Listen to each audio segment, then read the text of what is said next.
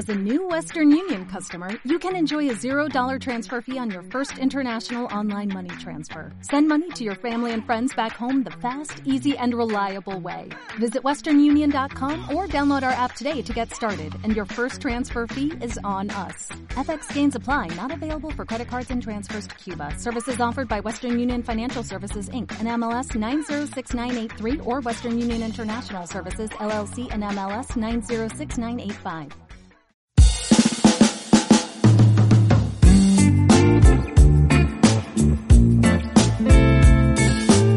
Hola, ¿qué tal? Bienvenidas y bienvenidos a Dama Habla, el podcast que nos sirve para conocer de cerca a las socias y socios de Dama Autor que comparten con nosotros sus experiencias. Estamos en Málaga, donde hacemos este programa en colaboración con el festival y nuestra invitada de hoy es malagueña además. Es una de las invitadas más jóvenes de todas con las que hemos hablado en este podcast. Tiene 29 años, así que la conversación no va a girar como otras veces en torno a su carrera o a su experiencia, sino que va a ser una historia, un cuento con final feliz. El relato de cómo una chica malagueña sin apenas trayectoria profesional ganó en 2021 el Goya a Mejor Guión Adaptado con su primer guion, una película además hablada en euskera. La película se titulaba Anne, la dirigía David Pérez Sañudo y la protagonista de esta historia se llama Marina Parés. Dama Habla, un podcast producido por Dama Autor.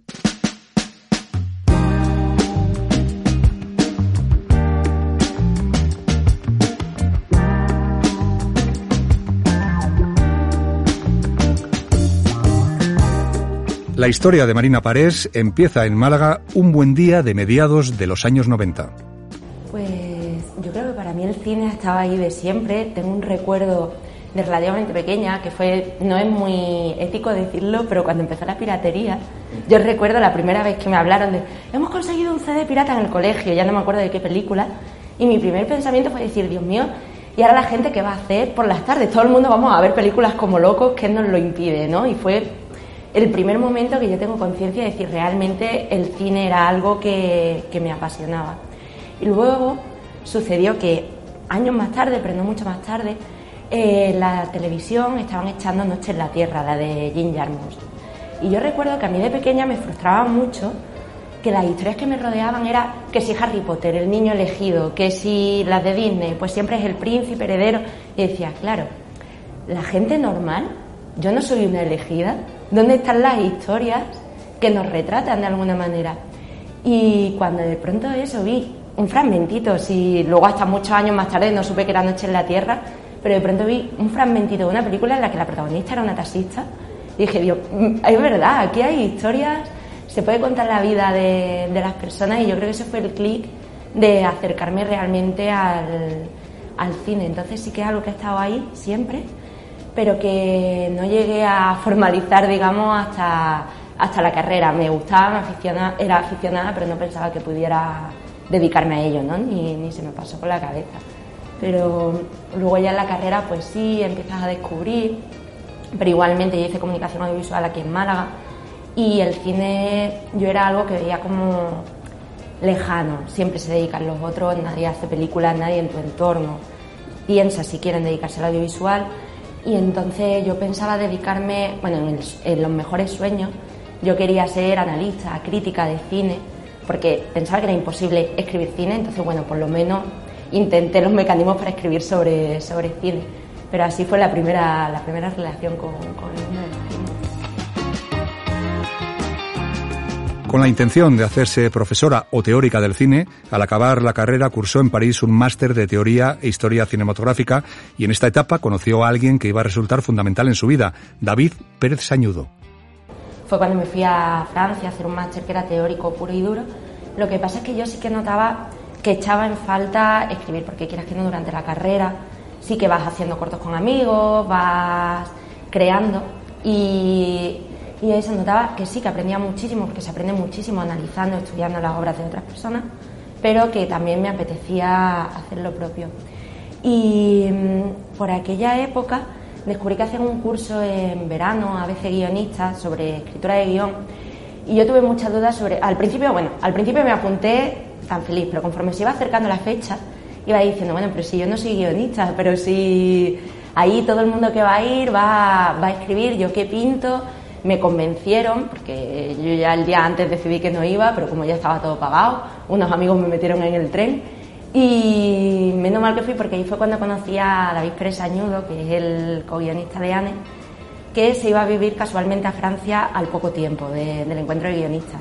Entonces nos dimos los números, porque como yo estaba allí, pues con la idea de decir, bueno, siempre se agradece el contacto de un español cuando vas al extranjero, que te puedes echar un cable con las cosas básicas. Nos dimos los números y además coincidió que éramos vecinos en Francia, por azares de la vida, vivíamos a 10 minutos del uno del otro. Entonces David, que sí que tenía una trayectoria un poco más extensa en el mundo del cortometraje, empezó a intentar meterme el gusanilla, es decir, bueno, intenta escribir, no se pierde nada por, por intentarlo, me convenció para buscar unas prácticas allí en Francia como documentalista para una, para una productora y ya un buen día me dijo, Marina, yo estoy pensando en un largometraje que va de una chica que desaparece en el País Vasco en el año 2000 y la madre la busca. No tengo, vaya, no tengo ningún proyecto de plazo ni de productora, es un proyecto personal que estoy desarrollando. ¿Te apetece que lo escribamos juntos? Y entonces volvieron las vocecillas, las mismas que me dijeron no vayas al encuentro de Córdoba, diciendo, bueno, pero yo cómo voy a ayudar a nadie a escribir si eso, yo solo sé analizar pelis, no sé producirlas. Pero como era algo entre amigos, pues, ¿por qué no? Pensaba que no llegaría a, a ningún lado aquello pero poco a poco fuimos escribiendo, fuimos encontrando la fórmula, fuimos formalizando y nos dieron una ayuda a la escritura de guiones de menores de 30 años del gobierno vasco y ya de ahí surgió ANE. Bueno, este proyecto era ANE en una fase embrionaria y ya digamos que me fue llevando la, la vida a ir dedicándole cada vez más tiempo a escribir. Decidí en ese momento también me rechazaron un máster de guion y decidí estudiar montaje en el Instituto del Cine de Madrid, volver a España y mientras iba estudiando montaje para intentar, pues bueno, no solo como me habían rechazado de guion, pues explorar otro camino y en paralelo iba escribiendo a Anne. Entonces realmente fue como por una serie de, de coincidencias completas.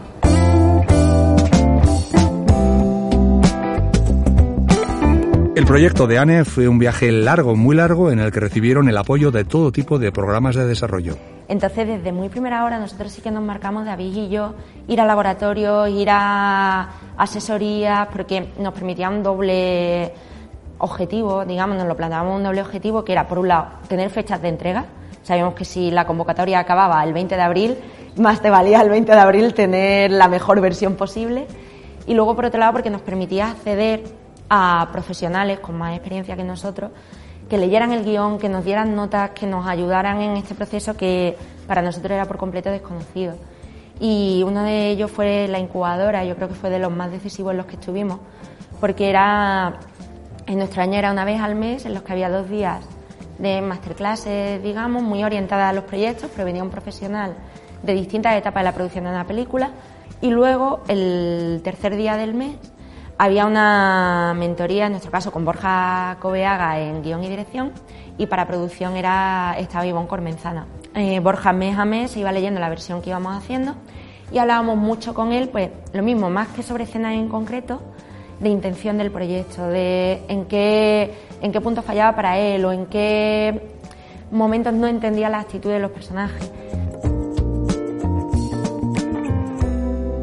Por otro lado, Marina y David Pérez Sañudo tuvieron una iniciativa muy original que les sirvió para ir un paso más allá. Sí que teníamos muy en cuenta que nadie nos iba a tomar en serio, que era muy difícil generar confianza de, de productores. Entonces, como teníamos este, esta inquietud acerca de esta ópera prima, decidimos rodar un cortometraje para poder enseñar la... ya no decir solo nos queremos parecer a estas películas, sino queremos rodar una película que vaya en este tono. Y David dirige de esta manera. Entonces, a la hora de vender la película, de intentar hacer un pitch, que los productores nos pudieran juzgar en base a nuestro trabajo real, tanto para que fuera un sí como que fuera un no. Entonces decidimos rodar un corto, pero con entidad propia, es un cortometraje que funciona solo, no era un teaser de la película. Y efectivamente no funcionó, porque notábamos que que cambiaba la actitud de, los productores, agentes de venta, cuando le contábamos el proyecto, cuando veían las imágenes, porque era, vale, estos chavales que vienen aquí con su película sí que saben lo que, lo que están haciendo, o por lo menos entro en, el imaginario. Lo que ocurrió es que el corto lo rodamos en 2017, se estrenó en 2018 y la película la seguimos escribiendo hasta meses antes de rodar, que fue, pues igual la última versión fue en verano de 2019, o sea, un año y medio más de trabajo. Y cambió muchísimo, porque en ese momento, en el corto, había elementos de realismo mágico. David venía mucho del fantástico, quería mantener algunos elementos fantásticos. Mm, luego, eso, como decía, en el corto la protagonista era la hija, en la película es la madre. Entonces sí que nos sirvió eso como para un momento, ahora lo vemos con nostalgia porque fue como al final un momento congelado el proceso de creación de la película, ¿no? Fue una versión de guion que nunca se rodó en largo, pero que está ahí como corto. Entonces esa fue, fue la relación. El corto está ahí, pero eso nada que ver y luego ya en estilo de dirección tampoco nada que ver. Son... No, es curiosa la relación del corto y el largo, la verdad.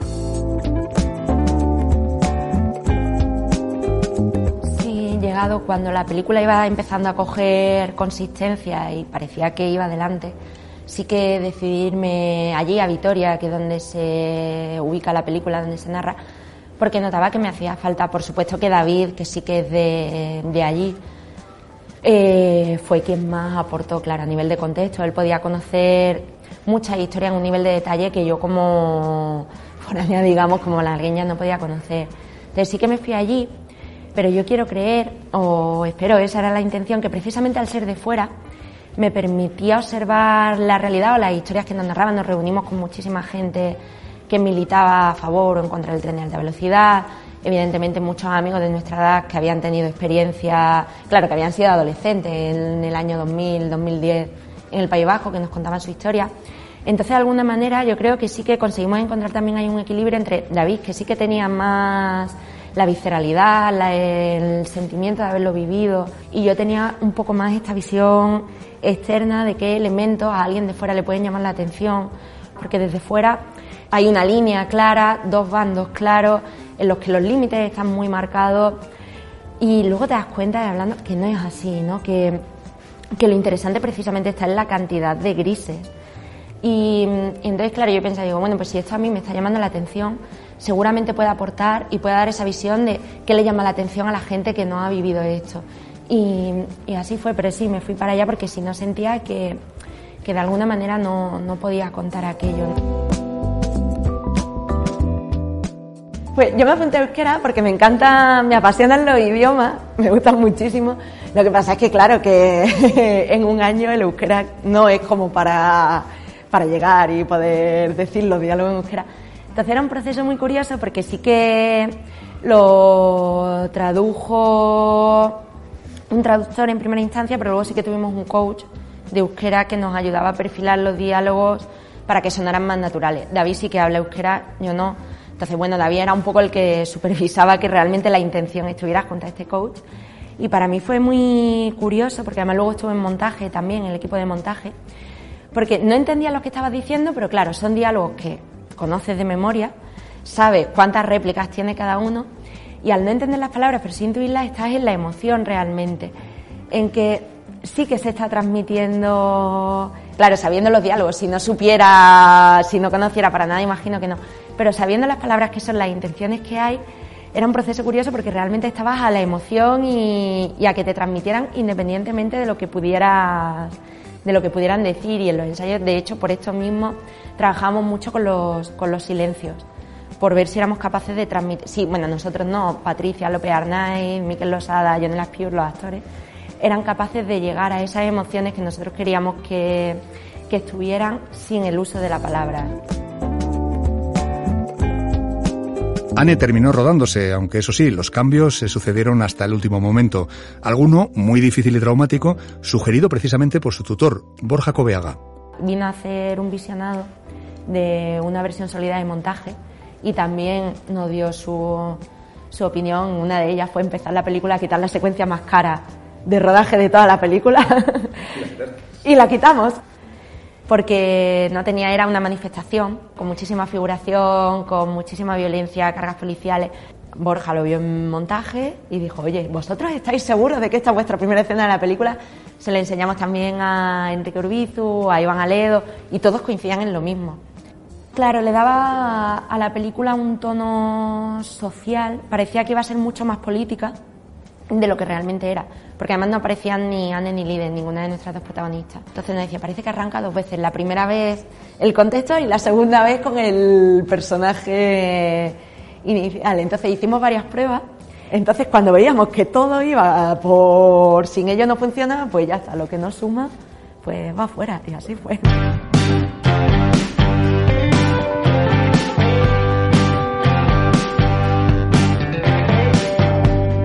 Marina Párez y David Pérez Sañudo han formado una pareja artística estable. Además de Enane, han colaborado en algunos cortometrajes más. A lo largo de este tiempo han ido desarrollando un método de trabajo realmente singular. Y lo que hacemos cuando coincidimos en la misma ciudad, ahora estamos trabajando en distancia, es caminar muchísimo. Nos plantamos delante de restas, paseo a la castellana para arriba. No, pero sí que intentamos coger calles muy largas y caminar y hablar y hablar y hablar y hablar y hablar muchísimo sobre de qué va la historia, quiénes son los personajes, qué escenas, lo mismo David es muy visual, muy concreto, lo mismo comenta una escena que se le ha ocurrido, que no sabe cómo va a llegar y empezamos a discutirla. A mí me gusta más la creación de personajes. Entonces, después de mucho tiempo, eso de caminar, de discutir, ahora en versión pandemia la hacemos con Zoom, lo ponemos sobre papel. Ahí normalmente soy yo la que hace una primera escaleta, pero luego eso se lo pasa a David y él lo cambia, tiene total libertad para cambiarlo todo. Me lo pasa de nuevo y yo tengo total libertad para cambiarlo. Cuando llevamos varios peloteos de escaleta, nos volvemos a reunir y volvemos a comentar qué impresiones tenemos. Luego, de una manera bastante natural, cuando ya tenemos desglosada una escaleta bastante extensa, casi escena por escena de todo el guion, nos las dividimos, pero también de una manera un poco anárquica. Cada uno de los dos coge con las que más cómodo se siente que de una manera natural no son las mismas y cada uno escribe esas. Y luego nos lo pasamos y de nuevo el uno reescribe lo que ha escrito el otro. Así llegamos a un primer armada de guion y cuando lo tenemos hacemos lo mismo pero por mitades.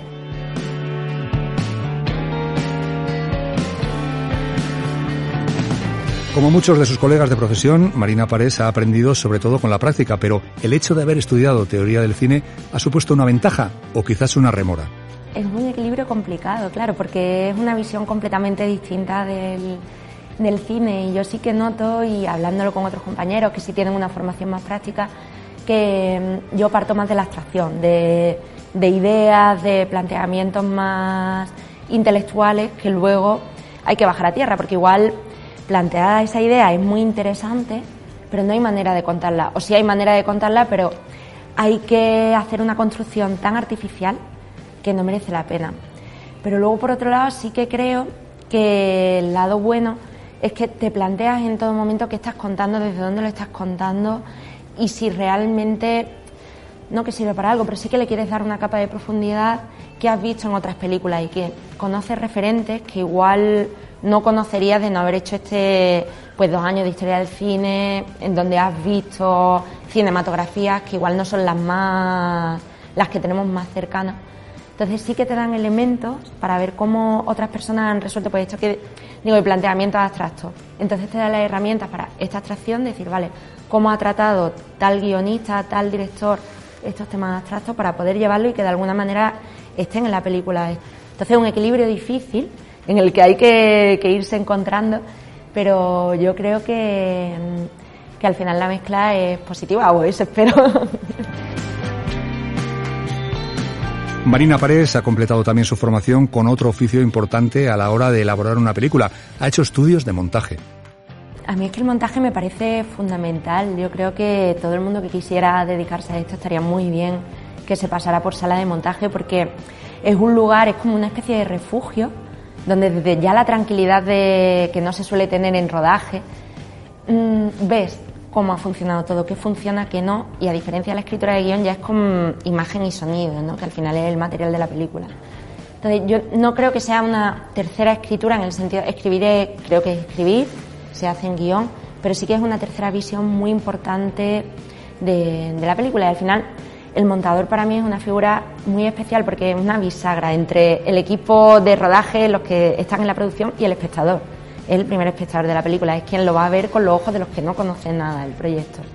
Y en mi caso, yo agradezco mucho como, como guionista en haber podido estar en el proceso de montaje, porque debatíamos mucho el montador, el director y yo, sobre una vez que ellos ya habían llegado a un corte con el que estaban contentos, sí que me invitaron a, a ir y debatíamos mucho, no tanto sobre el armado final de la película, sino sobre intenciones de la escena, para asegurarse de que esas intenciones por cortes, por emoción, por tiro de cámara, por, estuvieran.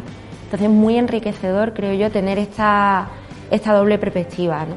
Siempre y cuando uno, yo creo, no sea montador de sus propios guiones, o por lo menos para mí me resultaría casi imposible porque no tendría este, este distanciamiento, ¿no? De, vale, la intención era esta, pero por lo que sea, porque no se ha podido rodar así, no está, o porque se ha cambiado en rodaje, y no tener como la, el cariño, la necesidad de recuperar lo que había en guion, sino poder permitirte ese distanciamiento para llegar a otra cosa nueva.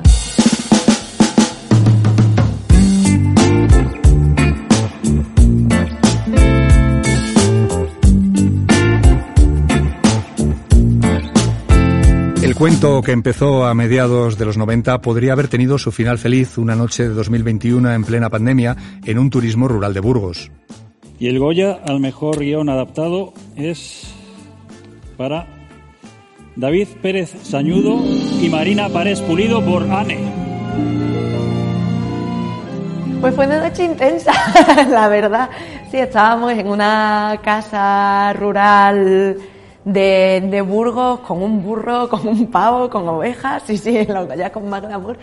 Eh, no, y fue alucinante, la verdad, porque no que suena tópico no a palabras que se dicen siempre, pero es verdad, para nosotros ya haber estado en San Sebastián, bueno, haber hecho una película era una gozada, haber estado en San Sebastián era una gozada. Entonces nosotros disfrutábamos mucho el tiempo de nominados porque decíamos, claro, ahora somos nominados, el día que lleguen los Goya seremos perdedores, entonces vamos a disfrutar de esta, de esta etapa. Y como fuimos sin expectativas, pues nos lo pasamos muy bien porque que todo lo que iba llegando era, era alucinante, ¿no? Entonces, la verdad es que fue, pues, de estos momentos vitales que todavía yo creo que cada uno a su manera estamos digiriendo intentando integrarlo en la línea temporal de la vida porque escapa a todas las expectativas. Pues sí, antes de... Es verdad que uno de los proyectos en los que estamos trabajando David y yo ahora repitiendo equipo fue antes de las nominaciones a los Goya, fue a raíz de San Sebastián, pero luego sí que han venido muchas oportunidades a partir del Goya, también por la visibilidad que da, ¿no? Porque pues en el caso de los guionistas, que también muchas veces pasamos un poco más desapercibidos, nadie sabía, en mi caso, por ejemplo, que yo era andaluza, entonces con la visibilidad de los Goya empezaron a surgirme oportunidades aquí en, en Andalucía luego, evidentemente, sí que nosotros notamos que nos toman mucho más en serio y que donde antes en estos pitch con el corto teníamos que esforzarnos muchísimo para que nos prestaran la atención, ahora es casi lo contrario, ¿no? Que, que se acercan para preguntar qué tenemos, para ofrecernos encargos, o sea, que está siendo realmente, fue un punto de inflexión muy gordo. Un cuento con final feliz habría terminado ya allí, en Burgos, pero la vida no es un cuento y la vida sigue. Y Marina Parés, junto a David Pérez Sañudo, tiene por delante un buen número de ideas y un buen número de proyectos. Claro, sí, no, la presión sí que es, sí que es fuerte y, y cuando se de lo del Goya, que algo que hay que encajar en la vida, también es por esto, porque tú sabes que es muy difícil que eso vuelva a ocurrir. Lo mismo no ocurre nunca más. Pero de alguna manera se marca como un listón y es un listón imposible. Entonces, si lo piensas desde ese lugar, claro, trabajar resulta paralizante porque estás con, ya no estás escribiendo por ti, no estás pensando en la película, sino estás pensando en las miradas futuras que igual no se producen. Como lo estoy intentando llevar es olvidándote de eso, seguir trabajando e intentar hacerlo lo mejor posible y hasta donde se llegue, se llegó desde, desde uno mismo.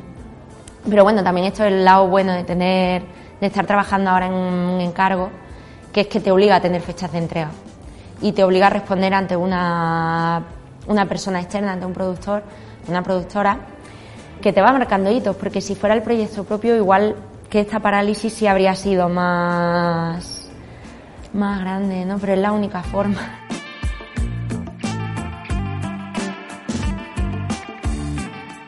Pues justo acabo de terminar una adaptación de una novela preciosa que se titula Los últimos románticos de Chani Rodríguez, que ganó este año el Escuadrilla de Literatura en español, que bueno, va de una mujer de unos 40 años que se descubre un bulto en el pecho y esto detona un poco que se aparte del inmovilismo en el que lleva viviendo desde la reciente muerte de los padres. Entonces, con esta excusa, es un poco narrar la historia de una mujer que está todavía como entre dos mundos, entre el mundo más social, de vecindario, de protestas obreras de los 80, 90, con el mundo actual en el que, bueno, la sociedad es más individualista, más segregada, cada uno mira por su bien, no hay tanta comunidad como había antes. Entonces es un poco como hallarse entre ambos mundos, pero lo que a mí me fascina de la novela es que no tiene una mirada nostálgica ni ensalzadora del pasado, ni tampoco una mirada crítica y ácida hacia el, futuro, hacia el presente, digamos, ni al revés, que es muy neutra e intenta explorar ambos, ambos modelos. Y mm, esta producción es con La Claqueta y con Irusain, que son el tándem que hicieron La Trinchera Infinita. Así que estamos muy contentos, David y yo, porque productora andaluza, productora vasca, nos sentimos cada uno por un lado en casa. Y luego la otra es una película de terror que se titulará Si sale adelante Oper, que es con Warner y A3 Media. Y va de una chica Oper francesa de origen árabe que llega a trabajar como opera un pueblo de la Andalucía profunda y, rural. Y con eso estamos. Las dos trabajo con, con, David, sí, sí, repetimos equipo. Seguimos caminando juntos, castellana arriba, castellana abajo, cuando me muda a Madrid.